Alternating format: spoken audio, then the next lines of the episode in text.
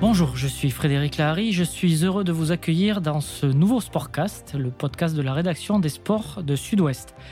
Au programme de ce nouveau numéro, un invité, Julien Duby, qui est euh, journaliste à Sud-Ouest et spécialiste euh, de la rubrique cyclisme, euh, qui va nous parler de la saison qui vient de se terminer par le Tour d'Espagne et la victoire de Primoz Roglic. Primoz Roglic, nous allons y revenir puisque c'était un des principaux acteurs de cette saison. Euh, pendant le, notamment pendant le Tour de France. Mais d'abord, Julien, estimez-vous que dans cette, euh, dans cette situation, cette période très perturbée par le coronavirus, euh, estimez-vous que le, cyclisme s'en sort bien finalement? Ah, il s'en sort, à mon avis, mieux que bien. C'est quasiment un des, des miraculés du, du, sport mondial. On s'est beaucoup inquiété pour le cyclisme en début de saison, euh, notamment euh, quand Paris-Nice s'est arrêté brutalement à la veille de son arrivée, le 14 mars, si je me souviens bien. Euh, tout s'est arrêté net. Les coureurs sont rentrés chez eux, les journalistes sont rentrés chez eux, les organisateurs, tout le monde a fermé boutique et on ne savait pas quand on se reverrait. Et euh, il y a eu une grande, grande inquiétude du monde du vélo à cette époque, puisque les équipes ne pouvaient plus courir, s'inquiétaient pour leur, leur devenir, hein, tout simplement. Plus les sponsors allaient-ils rester, les courses allaient-elles disparaître? Et puis chacun est rentré chez soi. Il y a eu euh, environ deux mois d'inquiétude. Et puis petit à petit, les organisateurs, comment dire, les dirigeants du cyclisme mondial, une fois n'est pas coutume, ont réussi à se mettre autour d'une table et à confectionner un calendrier, un calendrier euh, incroyable, euh, resserré, avec des, courses qui changeaient de date, avec évidemment le Tour de France, la base qui a été, qui a été repoussée euh, de, d'un mois, euh, oui, d'un mois, de deux mois, pardon, mois. Mmh. de deux mois, et, toutes les courses autour qui ont essayé d'être recasées, qui ont été recasées plus ou moins bien. Bon, certaines évidemment en ont fait les frais, des plus petites, des moins importantes, des, des moins prioritaires, des plus fragiles économiquement. Mais globalement, on a réussi à refaire un calendrier. Et dès la sortie du confinement, tout le monde a pu s'entraîner, tout le monde a pu courir. Et en quatre mois de compétition, puisque en gros, ça, a duré quatre mois, euh, ça a été un condensé, un condensé d'une saison euh, qui finalement a été plutôt, euh, plutôt magnifique, quoi. Alors justement, vous disiez que le, Tour de France était la base. les organisateurs du Tour de France ont, ont été plutôt discrets pendant ce confinement, mais ils ont vraiment travaillé en silence euh, et, discrètement pour trouver euh, une nouvelle fenêtre de tir. Et ça a été finalement plutôt bien réussi. Bah, les organisateurs du Tour, on les connaît. Hein. C'est, euh, de toute façon, c'est, une, des, plus grandes organisations dans le sport mondial. C'est très carré. Ils maîtrisent tout. Ils maîtrisent la com, ils maîtrisent l'organisation. Et effectivement, ils n'ont pas commis d'erreur. Ils ont su se taire au, cœur de la crise sanitaire en France. Ils savaient que parler de sport, parler de Tour de France, parler de fêtes au mois de juillet, quand on était au cœur du mois de mars, c'était quasiment indécent. Et, ils ont su rester discrets. Pendant ce temps-là, ils ont travaillé, effectivement, ils ont su reporter euh, leur épreuve, ce qui est, on n'imagine même pas la difficulté que ça a dû représenter. Et c'était plutôt bien joué de, voilà, de rester discret. Évidemment, peut-être qu'avec le recul, ils ont, ils ont eu des regrets parce que, parce que au mois de juillet, le tour aurait pu avoir lieu. La situation sanitaire en France euh, était totalement apaisée. C'était peut-être même le meilleur mois de l'année pour faire, euh, pour faire un Tour de France. C'est paradoxal, mais ils ne pouvaient pas le faire parce qu'au mois de mars, au mois d'avril, on ne pouvait pas entendre en France que le Tour de France aurait lieu au mois de juillet parce qu'on ne pouvait pas se l'imaginer. On était dans une telle période de tension sanitaire que imaginer le Tour de France en juillet, c'était impossible. Finalement, ils l'ont organisé en septembre et c'est passé et c'est plutôt bien passé parce que parfois ils ont même réussi à avoir du public et ce qui a sauvé les meubles. Alors la chance du, cyclisme, c'est qu'il ne, il ne joue pas dans un stade et il roule sur des routes, donc il n'y a pas d'entrée, il n'y a pas de public à faire payer, donc euh, on peut s'entraîner assez facilement. C'est pour ça que finalement le cyclisme a sauvé sa saison, d'après vous? Bah, c'est un des gros atouts de cette discipline, hein. évidemment. Déjà, le, le, sportif, à la base, peut s'entraîner sans avoir euh, besoin de, contacter forcément ses coéquipiers. Il peut s'entraîner seul, euh, dans sa région, dans une montagne, sans risque déjà sanitaire. C'est une première chose. Ensuite, effectivement, il y a la course. La course, euh, n'a pas lieu effectivement dans un stade. On ne fait pas payer l'entrée, donc il n'y a, pas, a pas ce biais économique déjà. Donc ça, c'est un problème de moins à régler pour le monde du vélo. Euh, et effectivement, bah, sur une, une, étape de 200 km ou même seulement 250 km, on peut étaler beaucoup de monde, on peut euh, s'en prendre de risques, on peut sortir de chez soi, se mettre au bord de la route. Enfin, j'enfonce une porte ouverte, hein, mais... On peut fermer un col euh, sans voilà, problème. on peut également faire, fermer un col si on juge que le, le public sera trop nombreux. C'est vrai que si, si, ce virus doit rester là encore quelques années, le cyclisme peut envisager la suite avec un optimisme modéré comparativement à certains sports qui sont en grande difficulté avec des stades, oui. Et des stades fermés, n'en parlons même pas. Mais c'était quand même au prix de, conditions sanitaires euh, assez drastiques, parce qu'il fallait évidemment éviter que des cas de coronavirus développent dans le, enfin, se propagent dans le, dans le peloton. Racontez-nous un peu comment, comment a été organisée cette bulle euh, dans, dans les grandes courses. Ah, c'était pas, c'était pas marrant. Euh, ça a mis un petit peu de temps à se, à se mettre en place. Au début, ça a été pris un petit peu on va pas dire à la légère, mais euh, je me souviens de la première course euh, du calendrier, quasiment en français, la route d'Occitanie. Effectivement, on a vu apparaître cette bulle. On ne pouvait plus accéder au parking des équipes. Euh, les coureurs étaient masqués jusqu'à la ligne de départ. C'était la première fois qu'on voyait ça. Après, on a pris l'habitude. Hein, et, pour nous, journalistes, on ne pouvait plus les approcher de très près. Il fallait des perches à nos dictaphones, à nos micros. C'était pas marrant. Euh, pour eux non plus, dans les, dans les hôtels, euh, ils étaient un petit peu parqués. Ils ne pouvaient plus euh, manger dans la salle de. Bon, ils avaient déjà l'habitude de manger à part, en général, dans des salles réservées, mais là, ça devenait beaucoup plus contraignant. Et on a vu au fil de la saison le, le monde du vélo prendre conscience de la. Comment dire, de l'importance de respecter ces règles.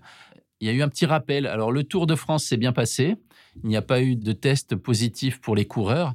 Et sur le Giro, il y a eu un gros rappel. Peut-être qu'on était dans une période un peu plus à risque. Et euh, on a vu deux équipes euh, quitter la course après des tests positifs pour des coureurs, non des moindres hein, équipes, puisque euh, l'équipe Jumbo Visma et Mitchelton Scott ont dû partir avec deux favoris en leur sein. ce qui a fait très très peur au monde du vélo, puisqu'on a cru à ce moment-là que le Giro n'arriverait jamais à son, à son terme. Et alors là, on ne donnait pas cher des chances de la Vuelta tout le monde s'est resserré, tout le monde a remis un petit coup de vis.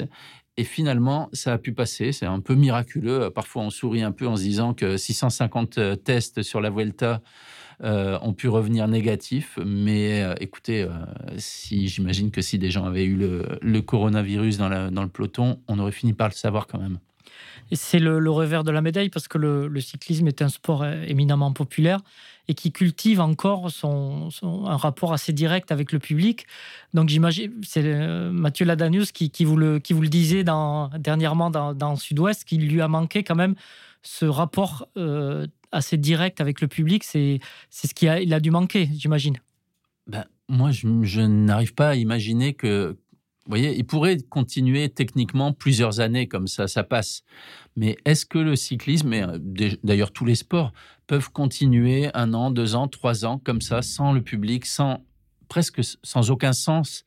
Parce que voir ces coureurs masqués, éloignés, courir, faire, faire, faire une discipline qui est, on l'oublie parfois, mais qui est extrêmement difficile, très ingrate. Quand on voyait cette Vuelta là, euh, dans, les feux dans les phares des voitures, sous la pluie, euh, euh, sous un temps très automnal, et se dire que ces coureurs allaient monter dans un bus, rentrer directement à l'hôtel sans croiser personne, sans parler à personne pendant plus de trois semaines, c'est dur, forcément c'est dur.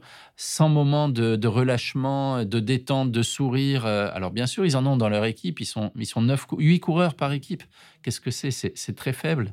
Euh, ils ont des moments de doute, ils ont des moments où ils souffrent, où ils en ont marre.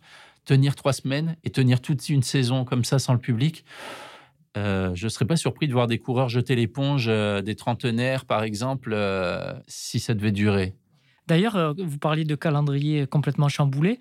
Ça a aussi cassé les codes euh, des préparations des coureurs parce qu'il y avait certains coureurs qui se préparaient plutôt pour les grands tours, d'autres pour les, euh, pour les, comment dire, les, monuments, les classiques. Là, tout était mélangé. Est-ce que ça a changé aussi la, manière des coureurs d'aborder leur, saison? Alors déjà, ça a rendu la saison un peu excitante. Finalement, ça a rompu la monotonie bah, d'une saison cycliste. Effectivement, voir un Tour des Flandres comme ça après le Tour de France à la rentrée, euh, au, début de l'automne, c'était finalement assez amusant.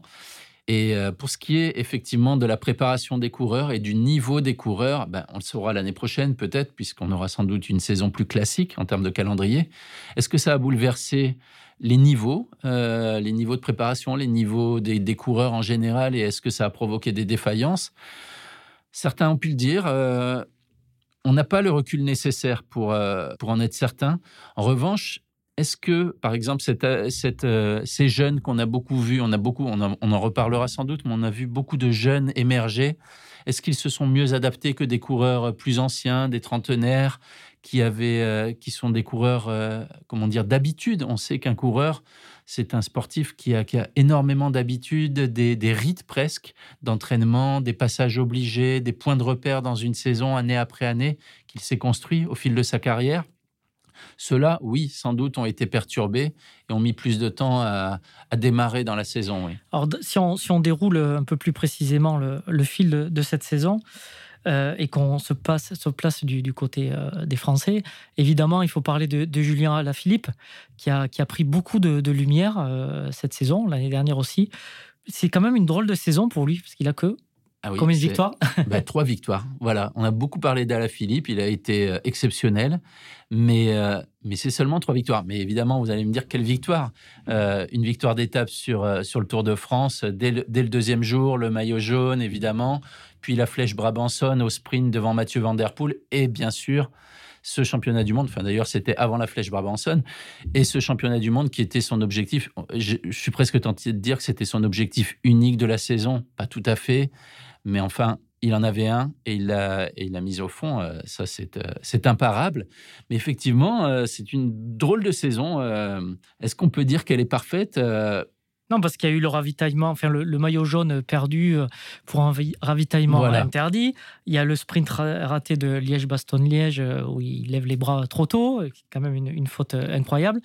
La chute sur le Tour des Flandres qui, a, qui, qui lui a valu une blessure assez sérieuse il est passé par toutes les, émotions. Toutes les émotions. Il y a eu pas mal de péripéties. Alors, est-ce qu'il faut retenir le positif? Évidemment, quand on a un maillot de champion du monde et qu'on va le garder, euh, va le garder pendant quelques mois, évidemment que sa saison est réussie. Euh, je pense qu'il aurait gagné aucune autre course que ce championnat du monde. Il serait déjà très satisfait. Mais la saison précédente, on était sur 12 victoires et euh, effectivement, on peut, on peut être interpellé. Enfin, moi personnellement, je suis un peu interpellé par ces, erreurs, cette nervosité. Euh, qui sont quand même euh, qui sont quand même importantes. Euh, on est passé à côté d'une saison quasiment légendaire pour lui. Rendez-vous compte, il pouvait être champion du monde, remporter Liège-Bastogne-Liège et le Tour des Flandres dès sa première participation. Liège-Bastogne-Liège et le Tour des Flandres, ce sont deux courses très différentes. et faire ce, faire ce lien, ça aurait été extraordinaire, effectivement. Et il les a perdus sur, bah, sur des erreurs sur des erreurs. Bien sûr, autour des Flandres, il, est, il percute une moto, enfin, il y a d'abord une erreur de quelque part de pilotage. Et, dans ce sprint de Liège-Bastogne-Liège qu'il aborde très nerveux, où il lève les bras trop tôt, on l'a déjà dit, où il commet, euh, où il fait une énorme vague. Il a failli faire la même à la flèche Brabanson aussi. Cette, nervosité, cette nervosité interpelle. Et euh, bon, est-ce que est-ce qu'il faut, euh, comment dire, lui attribuer une mauvaise note pour ça. Non, évidemment, euh, c'est une saison euh, exceptionnelle quand même. Mais bon, il y a toujours ce petit bémol. Euh, peut-être qu'il le regrettera plus tard. Est-ce qu'il arrivera à gommer cette nervosité ou est-ce que ça fait partie intégrante de, sa panoplie et, qu'il faut l'accepter? C'est un coureur comme ça, avec du, tonus, et, il sera toujours comme ça, peut-être. On, a constaté aussi que la concurrence était de plus en plus rude pour lui. Hirschi, Van Aert, Van, Der Poel. Euh, enfin voilà, il y, a énormément de, de, talents qui, qui, qui, jouent sur son terrain. Justement, euh, c'est peut-être ça la clé de, cette, euh, de ces courses si ciblées et peut-être de cette nervosité justement, parce que les trois coureurs que vous venez de citer, ils n'étaient pas en face de lui l'année dernière ou alors très peu. Euh, Hirschi, personne ne le connaissait l'année dernière, ou, vraiment des, de grands spécialistes. Wout van Aert, bien sûr, était déjà son rival sur, euh, sur les classiques de début de saison, on ne l'avait jamais. On, il, était tombé notamment euh, au Tour de France, donc évidemment, il n'était plus là en fin de saison. Il s'était grièvement blessé. Quant à Mathieu Van Der Poel, lui aussi, il, faisait, il pratiquait beaucoup le VTT, le cyclocross, et il n'a jamais accompli une saison pleine. Donc, ces trois coureurs-là, sont arrivés quasiment à son niveau, ou parfois plus fort, parfois un poil moins fort. Au championnat du monde, il a réussi à dominer Van Aert et Hirschi. Euh, à, Paris, euh, à Nice, sur le Tour de France, il a dominé Hirschi, mais on a senti que l'écart s'était considérablement resserré. De Van Aert, le bas, euh, notamment à Milan-San Remo. Enfin, il a trois coureurs en face de lui qui ont quasiment le même profil que lui et qui peuvent le battre. Et, ça change tout. Et donc, Philippe ne peut peut-être plus gagner une dizaine de courses comme en 2019 quand ces trois-là sont là. Mais s'il arrive à cibler comme il l'a fait, il peut encore continuer à gagner. Alors justement, vous parliez tout à l'heure de la, la nouvelle génération émergente. Pogacar a remporté le Tour de France et le plus jeune euh, vainqueur du Tour depuis Henri Cornet en 1904. L'année dernière, c'était Egan Bernal qui était également très jeune, qui l'avait, qui l'avait remporté. Il y a aussi euh, Jasper Philipsen, Sergio Higuita, Daniel Martinez, etc. etc. Euh, David Godu chez les Français aussi, qui, a 24 ans, je 24 ans, voilà, qui est un peu de cette génération, qui a fait une très bonne euh, Volta. Euh, comment expliquez-vous cette. alors, est-ce qu'il y a une nouvelle génération émergente? Comment l'expliquez-vous? Est-ce qu'il y a une nouvelle façon de courir? Comment, comment vous les voyez arriver, ces coureurs? Alors évidemment que c'est une nouvelle génération. Hein. Chaque coureur de, quand un coureur de, 21 ans remporte le Tour de France, on, peut imaginer qu'il est là pour un petit moment. Enfin voilà, Egan Bernal, comme vous l'avez dit, il a quasiment disparu cette saison. Il n'a pas été capable de, de confirmer pour l'instant, évidemment, on peut imaginer qu'il reviendra. Mais plus qu'une génération spontanée ou émergente, comme on veut, moi j'ai l'impression que c'est le cyclisme qui est en train de changer. C'est-à-dire qu'on donne leur chance aux jeunes plus tôt. Quand on a un phénomène dans les mains, quand on a un talent, eh ben on le lance. Et, euh, voilà. Euh, s'il a 20 ans, qu'il est fort, eh ben on le fait courir. Euh, c'est ce qui se passe dans les autres sports. Dans le tennis, maintenant, les, les, les, les jeunes, enfin, les jeunes sont de de plus en plus précoce. Mm. Au football, n'en parlons pas, Mbappé, euh, etc. le cyclisme rattrape finalement un phénomène euh, global. Alors, est-ce que c'est lié euh, à la réduction parfois des distances, de, pas des grands tours, mais de leurs étapes? Parce que c'est un, un, sport d'endurance. Le cyclisme est un sport d'endurance, évidemment, de très longue distance. Les sports d'endurance sourient davantage, en général, aux, coureurs plutôt euh, qui ont dépassé les 25 ans. On, acquiert une forme de maturité hein, dans les sports d'endurance, et c'est toujours vrai. Mais euh, il y a des cours spécifiques, il y a des façons de courir, au punch notamment, qui, euh, plaisent beaucoup et qui, et qui permettent à ces jeunes de s'exprimer.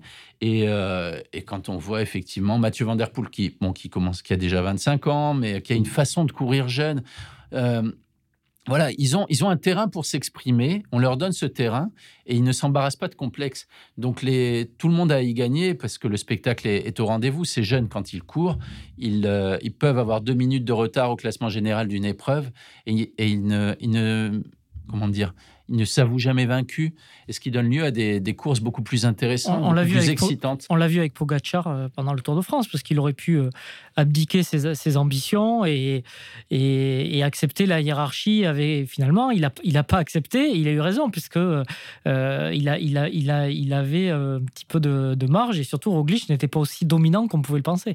Et dans ce, et dans ce contre-la-montre, il y a un petit détail qui est amusant et qui est sans doute assez révélateur de, de cette euh, façon de courir. C'est qu'il a enlevé, euh, il a voulu courir son contre-la-montre sans capteur, sans, sans renseignement, de, sans donner de puissance, etc. En gros, il a voulu poser le cerveau, quoi, comme on pourrait le dire mmh. euh, de façon un peu primaire. il a posé le cerveau et il a fait son contre-la-montre à fond, aux sensations. Et, et en fait, il s'est rendu compte, bah voilà, il a, pulvérisé, euh, il a pulvérisé Roglic, qui s'attendait certainement pas à une, une, telle performance de son rival. Et voilà, les jeunes, euh, parfois, quand ils ont, quand ils ont 20, 20, 21, 22, 23 ans, bah, ils n'ont pas tout le poids de l'histoire du cyclisme sur les épaules. Parfois même, ils n'y connaissent rien et ils foncent. Et, et, évidemment, ça rend les choses assez excitantes. On a parlé de, de Julien Alaphilippe. Côté français, qu'est-ce que vous, vous retenez? D'abord, il y a il y a une performance qui est passée peut-être un petit peu inaperçue. Euh, c'est quand même Arnaud Desmar qui a gagné, euh, qui, compte 14 victoires à son compteur, même si tout le monde en a parlé, mais euh, il n'a a pas fait le Tour de France, donc forcément, il a peut-être pris moins la lumière. Vous, il y a Guillaume Martin, qui est, dont la, progression linéaire se confirme, notamment dans les grands tours. David Godu, qui fait une très bonne Volta. Qu'est-ce que vous retenez parmi les Français? Moi, ce que j'ai envie de retenir, c'est que justement, c'est une année où euh, certains grands leaders sont passés à côté. Évidemment, Thibaut Pinot, qui est tombé sur le Tour de France, qui a, également abandonné sur le Tour d'Espagne. Saison totalement ratée pour celui qu'on peut considérer comme euh, le co-leader du cyclisme français avec Julien Alaphilippe. Romain Bardet, qui a chuté sur le Tour de France, a raté sa saison également. Warren Barguil, qui n'a pas eu les résultats qu'il espérait. Là, on parle de trois leaders du cyclisme français qui passent à côté de leur saison. Et pourtant, la France termine numéro un mondial au classement des, nations du cyclisme. Euh, c'est peut-être ça qui est le plus révélateur de la qualité et du réservoir finalement du cyclisme français. Parce que se passer de ces trois-là et finir numéro un mondial, c'est quand même pas rien. évidemment, il y a le, titre mondial de Julien Alaphilippe. Mais qui, est, le, fruit d'un travail, collectif aussi quand même. Parce que Guillaume Martin a ah. beaucoup travaillé pour lui, donc c'est aussi euh, l'équipe de France au mondial. L'équipe de France au mondial, sans pour autant avoir de grands noms euh, dans sa composition, a, couru à la perfection. Et, et ça, c'est effectivement une nouveauté. On n'a pas forcément besoin de tous nos grands noms pour, pour dominer. C'est-à-dire qu'il y, a une vraie épaisseur. Et pour revenir sur Arnaud Desmar, bah, Arnaud Desmar, lui, c'est une valeur sûre. Euh, il, se connaît parfaitement. Il est, euh, il est en pleine force de l'âge. Alors bon, je ne vais pas, euh, comment dire réduire son mérite. Il est tombé sur une année qui a été perturbée pour les sprinteurs, puisque déjà euh, le, tour le, euh, le, Tour de Pologne, avec la dramatique chute de Fabio Jacobsen, euh, a éliminé deux des meilleurs sprinteurs du monde, puisque Fabio Jacobsen, bon, évidemment, a été blessé, et que Dylan Groenewegen, qui l'a fait tomber, a été écarté du, de la saison aussitôt. Mais Arnaud Desmar, il a eu le mérite d'être là, il a eu le mérite de répondre présent et de saisir toutes les occasions qu'il a eues. Dès qu'on a donné le coup, de, le, coup d'envoi de la deuxième partie de la saison, il était prêt, il était à fond et il n'a pas arrêté de gagner. Il a gagné au Tour Poitou-Charentes, il a gagné partout et surtout, on lui a demandé d'aller faire le Giro plutôt que le Tour de France, ou bien il a, il a choisi aussi cela, puisque à la Groupama FDJ, dans son équipe, on avait mis, tout misé sur Thibaut Pinot. L'équipe était construite autour de lui ça n'était pas très intéressant d'aller au Tour de France seul, sans vraiment euh, d'équipier autour de lui.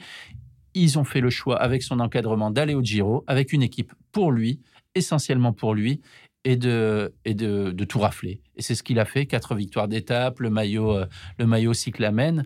Euh, c'est un sans faute à ce niveau-là.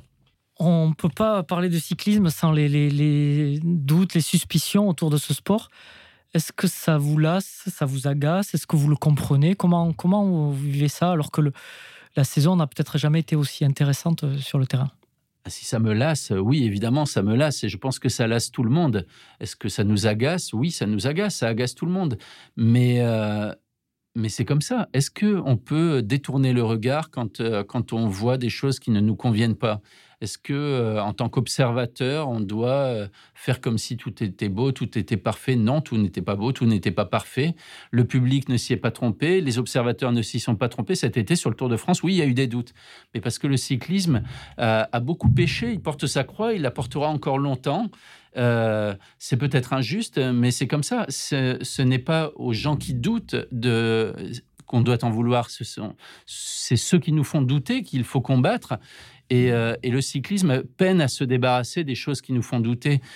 Euh, on a déjà cité, euh, comment dire, à l'arrivée du Tour de France, on s'est penché un peu sur l'encadrement de, de Tadej Pogacar, de l'équipe UAE. Et on s'est souvenu que, que c'était le même que cette équipe Saunier Duval de triste mémoire, au sein de laquelle on avait vu Ricardo Rico, notamment Leonardo Piepoli, qui avait, qui avait dû quitter le Tour de France 2007, je crois, ou 2008.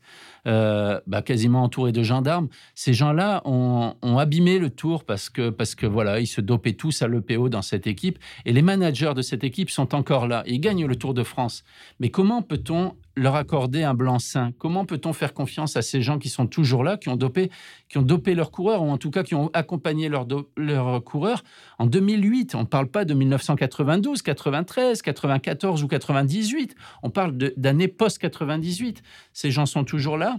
Donc évidemment, il peut y avoir des doutes. Et quand il y a des performances qui sortent de l'ordinaire, comment en vouloir aux gens de se souvenir que parfois bah, le, cyclisme n'a pas, n'a pas toujours marché droit? Voilà, il n'y a plus de contrôle positif sur le Tour de France depuis euh, 8 ou 9 ans. Euh, voilà, ça, ça, ne nous inspire pas toujours confiance, c'est vrai. Quand euh, la Lotto euh, Jumbo, quand la Jumbo Visma, pardon, domine du premier à l'avant-dernier jour le Tour de France, voilà. Et, et à des équipiers qui sont aussi forts que les leaders des autres équipes, évidemment, ça attire l'attention. Ça ne prouve rien et, c'est sans doute injuste de douter, peut-être, je l'espère. Euh, néanmoins, on ne peut pas, comment dire, demander aux gens de, faire un chèque en blanc à, tout ce milieu qui peine parfois à se renouveler et à se remettre en question. Pour finir, on va parler de, l'avenir. D'abord, euh, la particularité de la saison a fait qu'on a à peine, à peine fini euh, le Tour de France ou quelques jours après ou quelques semaines après, on avait déjà le parcours du, prochain. Qu'est-ce que vous retenez de, de, ce, de ce parcours qui est moins montagneux déjà que, que le précédent? Qu'est-ce que vous, que vous retenez de, de ce tracé 2021 bah déjà, c'est un tracé qui a été, qui déjà est, perturbé par le Covid, puisque euh, à la base, euh, c'est un Tour de France qui devait s'élancer de Copenhague. Les Tours de France, il faut savoir, s'élancent souvent de l'étranger quand ils sont en concurrence entre guillemets, notamment la première semaine avec une compétition, euh, notamment de football. Euh, les années de Coupe du Monde ou d'Euro, le Tour de France s'élance souvent de l'étranger pendant la première semaine. en tout cas, la première semaine se déroule plus ou moins à l'étranger. C'était le cas cette année, théoriquement, mais Copenhague, euh, qui doit également accueillir des matchs de l'Euro, a trouvé que c'était trop compliqué. Euh, d'accueillir deux compétitions de cette envergure en même temps, on peut la comprendre, a donc passé son tour et, et l'accueillera normalement en 2022. La Bretagne a pris le relais, évidemment, et ça promet, euh, ça promet une, belle, une belle première semaine parce que le Tour de France, quand il est en Bretagne, bah, il, est, il est chez lui. Et, euh, c'est vraiment le Tour de France. On, peut, on espère qu'il y aura déjà du public, que le public sera de retour, et on n'en doute pas vraiment. Euh, ce sera un vrai Tour de France, voilà, comme, le, comme les gens l'aiment, je pense, classique. Mais finalement, c'est peut-être pas plus mal parce que parfois, euh, les parcours extravagants font peur, les parcours trop difficiles font peur aux coureurs et ne sont pas toujours synonymes de grands spectacles. Oui, ça, verrouille, ça peut verrouiller la course finalement. Tout à fait. Quand les cols sont trop difficiles et euh, vraiment trop spectaculaires, on, assiste parfois à des courses défensives. Il ne faut pas s'inquiéter euh, parfois d'avoir des cols à à 1500 ou 1600 mètres d'altitude plutôt qu'à 2200. Il en faut bien sûr parce que ça fait partie de la difficulté du Tour de France. Le Tour de France est une épreuve extrême. Il faut qu'elle soit longue, il faut qu'elle soit difficile. Mais, euh, mais toutes les étapes n'ont pas besoin d'être extrêmement difficiles. On n'a pas besoin tout le temps de pourcentage 20-22% et d'être dans une surenchère. Comme au Tour d'Espagne, on a vu les, joueurs, les coureurs quasiment à l'arrêt, des fois sur, sur, certaines, euh, sur certains pourcentages. C'est incroyable, ils ne pouvaient pas même, même plus attaquer. Moi, moi, j'apparente ça à des jeux du cirque. Je ne suis pas un grand fan de ce type de, de pourcentage totalement extravagant et je trouve que ça nuit à la qualité du spectacle. Ce n'est que mon avis, mais effectivement, je préfère euh, parfois quelques jolis cols euh, avec une stratégie de course un peu plus débridée il fait la, part belle aux, Pyrénées. Qu'est-ce que quel, euh, quel rendez-vous vous avez noté là sur, sur votre calepin déjà? Oh ben, écoutez, c'est très simple. Hein. De toute façon, euh, les, deux, les deux arrivées à, Saint-Lary et au col du Porté, bon là, qui est, qui est un col très difficile, et à Luzardiden. Euh, le, alors, le jeudi, donc le jeudi 15 juillet, oui, ce sera à Luzardiden. Et le, et le 14 juillet, je me trompe, attendez. Je vérifie. Oui, c'est ça. Le, 15 juillet le, 14 juillet au col du Porté et le 15 juillet à Luzardiden. Euh, ce sera les deux grands rendez-vous pyrénéens. Euh, j'ai une petite préférence pour Luzardiden, justement, pour ce que je viens de vous dire, parce que c'est peut-être moins dur, mais euh, bon, il y aura quand même le Tour Malais hein, avant, avant la montée finale vers, vers Luzardiden. Mais peut-être que ce sera plus débridé ce jour-là. Euh, et, ça, peut être, ça peut être intéressant. Après, évidemment, il restera le contre-la-montre entre Libourne et Saint-Émilion, une trentaine de kilomètres. Euh, bon, peut-être qu'on n'aura pas tous les ans non plus un scénario digne de la planche des belles filles, mais, euh, mais pourquoi pas, on peut le souhaiter. Une petite parenthèse, Bordeaux n'est pas sur le, parcours, on en a parlé. on peut espérer qu'il y revienne. Ça fait quelques années qu'il n'est pas revenu. Il y a une petite polémique avec les, les nouveaux maires écologistes. Vous pensez que, que Bordeaux a été un peu mis à, l'amende? Alors écoutez, euh, le Tour de France, en tout cas Christian Prudhomme euh, prétend que non, euh, et nous a expliqué que si la candidature de Bordeaux n'avait pas été retenue, c'est parce qu'elle est arrivée un peu trop tard. Il faut savoir que le précédent maire, c'est-à-dire Nicolas Florian, avait posé la candidature de Bordeaux l'année dernière. Et franchement, on s'attendait à ce que Bordeaux et le Tour de France, ça semblait évident, puisque bon, Bordeaux était candidat, c'était déjà la première condition. Ça faisait presque une dizaine d'années qu'il ne l'était plus, notamment sous la, sous la, comment dire, sous la mandature d'Alain Juppé. bon, il y a pour tout un tas de raisons, peut-être un manque de motivation, le tramway, d'autres objectifs. En tout cas, Bordeaux revenait dans le jeu et Nicolas, Nicolas Florian avait posé la candidature de la ville. Et il se trouve qu'en plus, le Tour de France revenait dans le coin. Bon, ça semblait assez évident que Bordeaux aurait son étape. Et il se trouve que, que, que Pierre Urmic a été élu, qu'il est écologiste et que cette année, les écolos ont un peu critiqué le Tour de France. Eh bien, Bordeaux n'a pas eu le Tour de France, euh, qui, qui s'arrêtera à Libourne deux fois. On peut peut-être penser que Christian Prudhomme aurait pu, si vraiment il avait voulu s'arrêter à Bordeaux, manifestement, il n'a pas hum, fait preuve d'un très grand zèle, mais, euh, mais je pense que M. Urmic et M. Prudhomme ne sont pas fâchés et que très rapidement, on les verra travailler ensemble. Ok, ben merci beaucoup, euh, Julien, pour toutes ces de nous avoir fait revivre cette, cette, belle saison. On a déjà hâte d'être à, la, prochaine qui va arriver très vite finalement.